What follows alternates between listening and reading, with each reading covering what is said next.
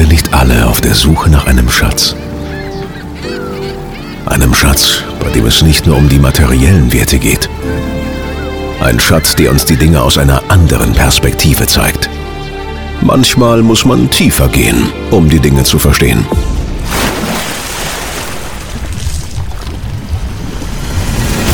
Tauche ein, tauche ab und lass es uns gemeinsam öffnen. Mein Sprecher, Schatz, Kästle. Performance, Interviews, Mindset, Studiotechnik, Stories, Hintergründe, Perspektiven. Hallo und herzlich willkommen zum Sprecherschatz Kästle. Mit mir, Markus Kästle, selbst professioneller Sprecher, jeden Tag am Mikro und ich sende euch viele Grüße aus der Kabine und freue mich jederzeit, wenn ihr euch meldet bei mir bezüglich des Podcasts, Fragen habt, Themenvorschläge, Anregungen, dann ähm, könnt ihr mir gerne E-Mail schicken, extra dafür eingerichtet, podcast at markuskestle.de. Freue mich über eure Nachrichten. Und damit steigen wir auch ein in die heutige Episode. Ich glaube, das wird heute eine etwas kürzere. Es ist eine technische Episode. Und zwar geht es heute darum, dass viele, viele Leute immer noch ganz stark gewisse Dinge verwechseln im Bereich der Studiotechnik und des Studioausbaus. Beziehungsweise ähm, wenn man sich eine eigene Aufnahmemöglichkeit zu Hause schaffen möchte. Ähm, und zwar das Thema Schall, also das Thema Schallschutz, also sprich, dass kein Schall von außen in die Kabine eindringt, und das Thema Raumakustik und Schallabsorption. Das sind zwei Sachen, die im Grunde genommen unterschiedliche Disziplinen sind. Um da mal eine Anekdote zu erzählen, ganz, ganz früher, wie man so angefangen hat mit dem Thema Home Studio und so weiter, da gab es dann diese Eierkarton-Legende von Proberäumen, die man mit alten Eierkartons ausgekleidet hatte. Die hatten doch im Grunde genommen so eine Struktur, so eine pyramidenartige Struktur. Und da hat sich diese Urban Legend, wie man sagen würde, ja gehalten. Ja, wenn man diese Wände jetzt des Proberaums mit diesen Eierkartons beklebt, ja, dann hören die draußen ja nichts mehr. vollkommener Blödsinn, ja. Also das Geschrammel und das Gewummer hat man natürlich immer noch gehört, weil im Grunde genommen das Einzige, was diese Eierkartons gemacht haben und das auch nicht sonderlich gut, im Grunde genommen wie ein kleiner Absorber gewirkt. Also die Nachhaltzeiten innerhalb des Raumes entsprechend verkürzt. Und genau das Gleiche gilt ja auch für uns, wenn wir jetzt überlegen, wollen wir jetzt so eine Home Recording Lösung haben oder wie planen wir das? Und ich erlebe immer wieder, dass Leute einfach aus Unwissenheit, und das ist ja auch gar nichts Verwerfliches, sagen, ja, ich, ich mache dann so Schallschutz und so Schallschutzmatten an die Wände und dann passt das schon. Dann, dann äh, höre ich den Nachbarn nicht mehr und der Nachbar hört mich ja auch nicht mehr und so. Das ist leider vollkommen falsch. Also das wird, wird im Bereich Schallschutz leider so gut wie gar nichts bringen. Ich möchte nicht sagen komplett null, aber so gut wie gar nichts. Weil wie gesagt, äh, Verkürzung der Nachhaltzeit im Raum, dass es eben nicht mehr so richtig schepperig klingt und dass es schön trocken klingt, hat in erster Linie nichts zwangsläufig damit zu tun, dass kein Schall von außen mehr eindringt. Das könnt ihr auch feststellen, zum Beispiel, wenn ihr irgendwie, nachdem wie eure Wohnsituation ist, wenn ähm, der Nachbar oder Nachbarin über euch mit Stöckelschuhen den Gang entlang läuft, dann hört ihr das ja auch. Und dazwischen ist ja im Grunde genommen eine Betondecke von mindestens 20, 25 Zentimetern, wenn nicht sogar mehr. Das heißt, das dringt ja trotzdem durch. Wie soll denn ein Eierkarton, ist mal ganz ehrlich, mal logisch gefragt, wie soll ein Eierkarton das verhindern? Also wie, wie soll das gehen? Rein logisch betrachtet kann das ja gar nicht funktionieren. Deswegen haben wir ja in den Studios im Grunde genommen sogenannte Raum-in-Raum-Konstruktionen.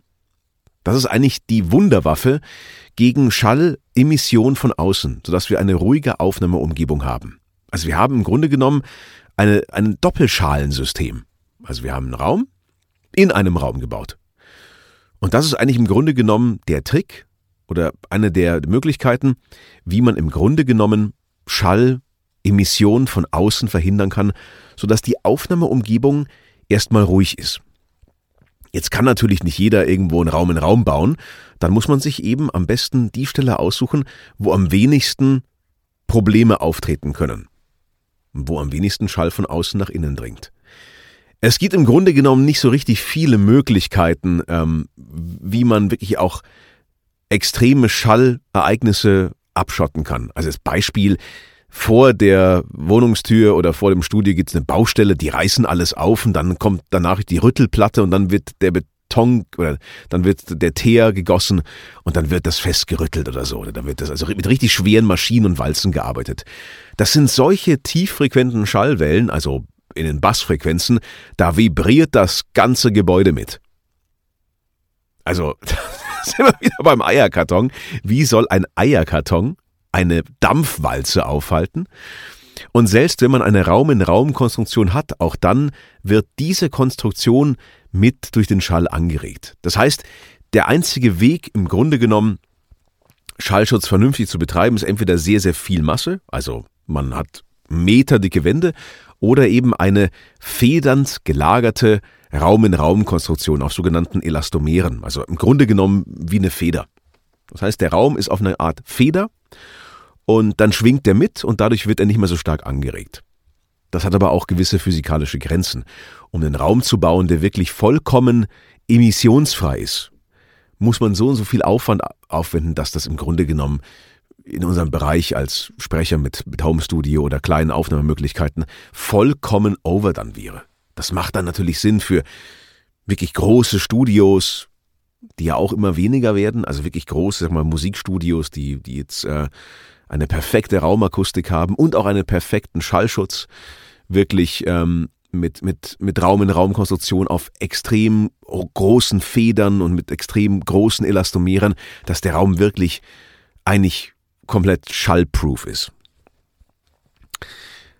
Das ist also im Grunde genommen eigentlich overdone. Was aber schon sehr, sehr viel hilft, ist wie gesagt eine zweite Verschalung. Das heißt, man kann sich sowas auch aus, aus Trockenbau aufbauen, ähm, eine Holzkonstruktion und die eben auf sogenannte Elastomere, so komprimierten Kunststoff oder Schaum, ein bisschen schaumstoffartig auslagern. Da hat man schon mal viel, viel gewonnen. Das ist eigentlich das, was für den Schallschutz am allermeisten bringt.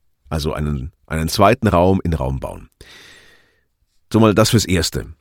Das andere ist ja, auch zu überlegen, wo geht der meiste Schall durch. Oft ist die Tür auch die Schwachstelle oder das Fenster. Das heißt, da kann man da sagen, da bräuchte man entweder ein, ein schalldichteres Fenster oder eben auch eine schwere Schallschutztür, die sich dadurch auszeichnet, dass eben in der Tür selber meistens ist Material eingefüllt. Es kann eine Sandbefüllung sein oder sie kann einfach von, von vornherein viel massiver sein, um einfach dann nicht so angeregt zu werden und nicht so viel Schall durchzulassen. Und oftmals haben die auch entsprechende Isolationsmaterialien dann beim Verschluss, also wenn die Tür zugemacht wird, dann ist ein Walz unten, das walzt sich aus und dann werden auch diese Luftschlitze im Grunde genommen geschlossen. Hier bei mir in der Desone-Kabine, das ist ja auch eine, eine zweischalige Kabine, die hat zwei Schichten, also eine äußere und eine innere Schicht und die hat auch eine Doppeltür. Also da ist eine äußere Tür und eine innere Tür. Auch das seht ihr oft in Studios, dass sogenannte Schleusen vorhanden sind, die dann auch nicht wie normale Türen aufgehen, sondern die man dann nach unten drückt, die Klinke nach unten drückt, und dann wird die Tür richtig so rangesaugt, so, so richtig dann ähm, schleusenartig, so fast wie in einem U-Boot oder so, ja, wird das richtig, richtig dicht gemacht. So, das sind die, die Geschichten wegen Schallschutz. Kurz zum Thema ähm, Schallabsorption, Absorber und Nachhaltzeiten reduzieren, weil das eben diese Verwechslungsgefahr in sich birgt. Ist natürlich super wichtig für einen guten, trockenen, satten Sound ohne störende Reflexion und Nachhaltzeiten. Aber nur weil der Raum erstmal gut klingt, ist er wie gesagt nicht, nicht geschützt von Schallemission, vor Schallemissionen von außen. Ähm, und dann gibt es auch verschiedene Arten der Absorber. Von was wir meistens sprechen, sind sogenannte poröse Absorber. Also man könnte auch sagen Schaumstoff weit, im weitesten Sinne. Eine Matratze, die ich aufstelle, äh, ein Vorhang, den ich aufhänge, ähm, ist eigentlich meistens einfach ein poröser Absorber. Ich hier bei mir wiederum nutze meistens ähm, so Akustikmodule, die sind mit Schaum, äh, die, die sind innen basotect, ein, ein extrem leichter und guter Werkstoff für die Absorption. Ähm, hat auch gute Eigenschaften bezüglich der Nicht-Entflammbarkeit, was auch vielleicht für manche wichtig sein könnte. Ähm, Ist aber ein poröser Absorber, heißt, der konvertiert im Grunde genommen Schallwellen dann zu in andere Energie, in Wärme. Also durch Reibung. Die Schallwellen treffen drauf, sie reiben in diesem Material, die, die, die Luftmoleküle und dadurch entsteht Wärme. Im Grunde genommen. Ganz vereinfacht gesagt. Das ist das, was wir am meisten auch dann benutzen. Dann gibt es auch noch die, die sogenannten Bassfallen meistens, also Corner Traps, weil sich in den Ecken der Räume dann die Druck, sogenannten Druckmaxima befinden. Das heißt, wenn ein Raum wummert und rumpelt und so weiter, dann ist es immer eine sinnvolle Idee, in die Ecken damit zu gehen, mit den Absorbern, mit den Bassabsorbern, weil da das Druckmaxima herrscht, die Druckmaxima herrschen. Das heißt, da arbeiten diese Absorber dann am effektivsten. Und dann gibt's äh, noch was anderes, und zwar das sind die sogenannten Diffusoren oder oftmals sind sie auch kombiniert aus, aus Absorber und Diffusor. Äh, Diffusoren verteilen die Schallwelle im Grunde genommen wieder. Also sie sorgen für ein diffuses Klangbild, was dazu heißt, dass im Grunde genommen ähm, ja das Klangbild in einem Raum ausgeebnet wird. Muss ich sagen, oftmals im Bereich der Sprecherkabinen ist das nicht so üblich. Da arbeitet man eher wenig mit Absorbern, äh, mit, äh, Entschuldigung, mit, ähm, da arbeitet man, arbeitet man eher weniger mit Diffusoren, eher meistens mit Absorbern. Wenn sind es sozusagen so Kombinationsgeschichten. Ähm, wohingegen, wo Diffusoren viel häufiger vorkommen, sind in sogenannten eben Control Rooms, also da, wo wirklich Musik gemischt wird oder da in, in Regieräumen. Da kann es schon sinnvoll sein, dass man mehr möchte, dass der Schall gleichmäßiger verteilt wird.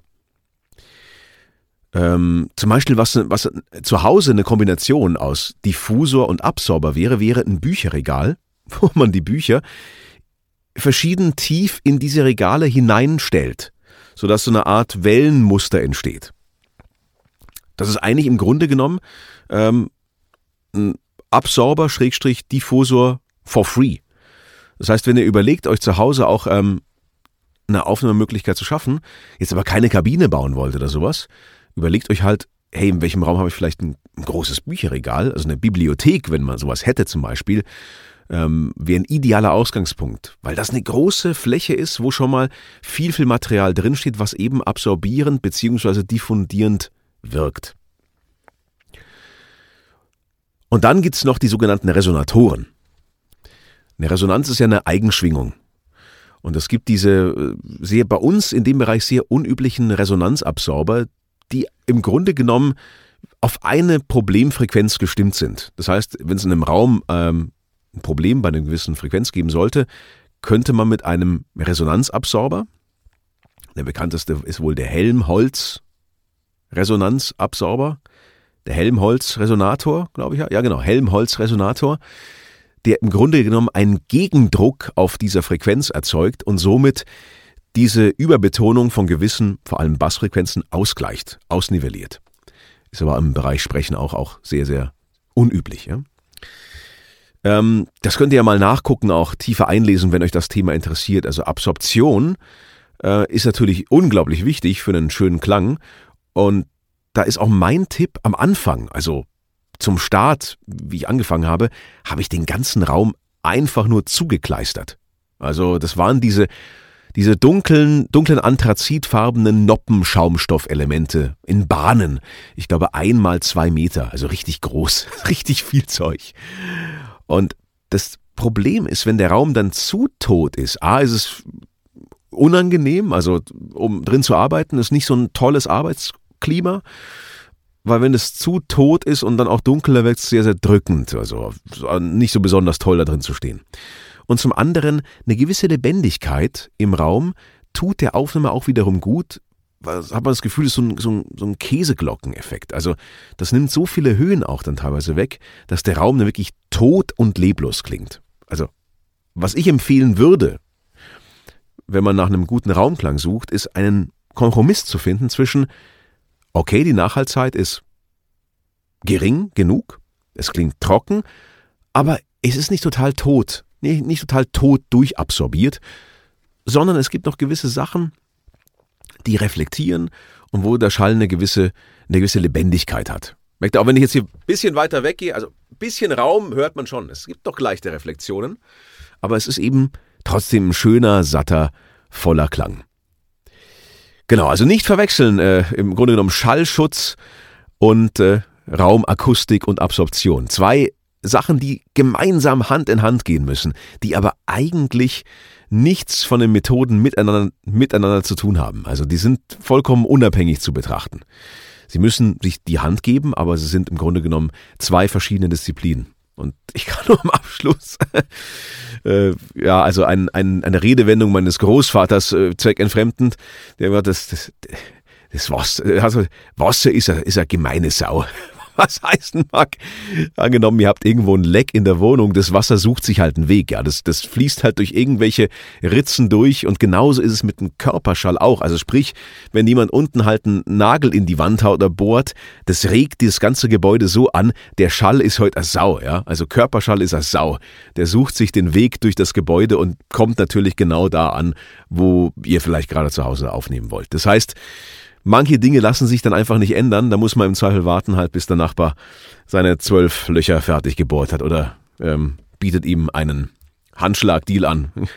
Lass mich eine halbe Stunde arbeiten und hier kriegst du mir, ist keine Ahnung, Flascherl Wein oder irgendwas, dass er beschäftigt ist. Also so viel dazu.